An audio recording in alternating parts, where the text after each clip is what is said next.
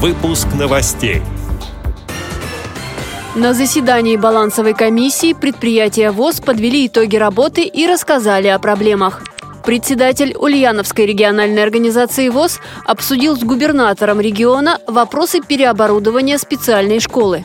Незрячие тюменцы продолжают совершенствоваться в кулинарном мастерстве. В Мурманской специальной библиотеке прошла презентация новой книги незрячего автора. Далее об этом подробнее в студии Анастасия Худякова. Здравствуйте.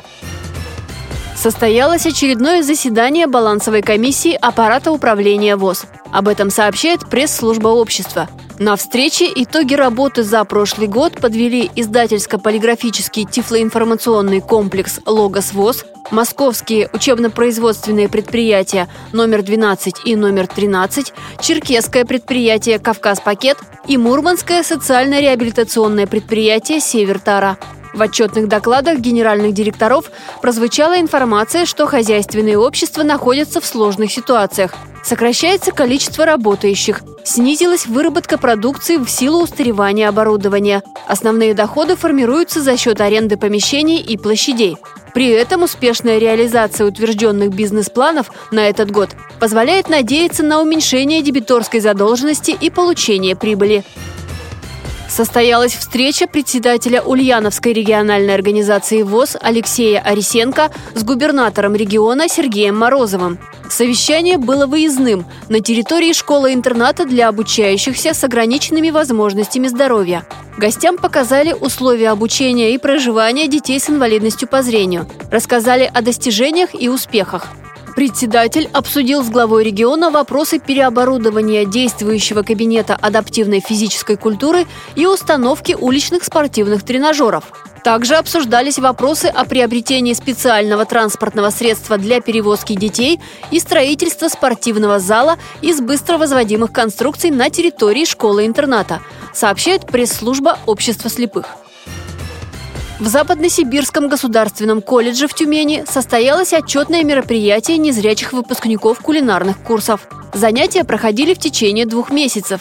Под руководством опытного преподавателя люди с нарушением зрения готовили салаты, вторые блюда и не только. На заключительной встрече новоиспеченным кулинарам вручили сертификаты государственного образца. Отмечу, что занятия были организованы по опыту реализованного в прошлом году социального проекта «Школа тифлокулинарии». На этот раз со стороны колледжа курсы носили благотворительный характер. Руководство учреждения решило не останавливаться на достигнутом. Поэтому обучение слепых и слабовидящих людей продолжится в ближайшее время, рассказала общественный корреспондент радиовоз в Тюмени Ирина Алиева. В Мурманской библиотеке для слепых и слабовидящих прошла презентация издания незрячего автора из апатитов, члена Союза писателей России Ланы Норт. Книга называется «Кощея. Точка невозврата». О своем псевдониме и о сюжете нового произведения Лана Норт рассказала радиовоз.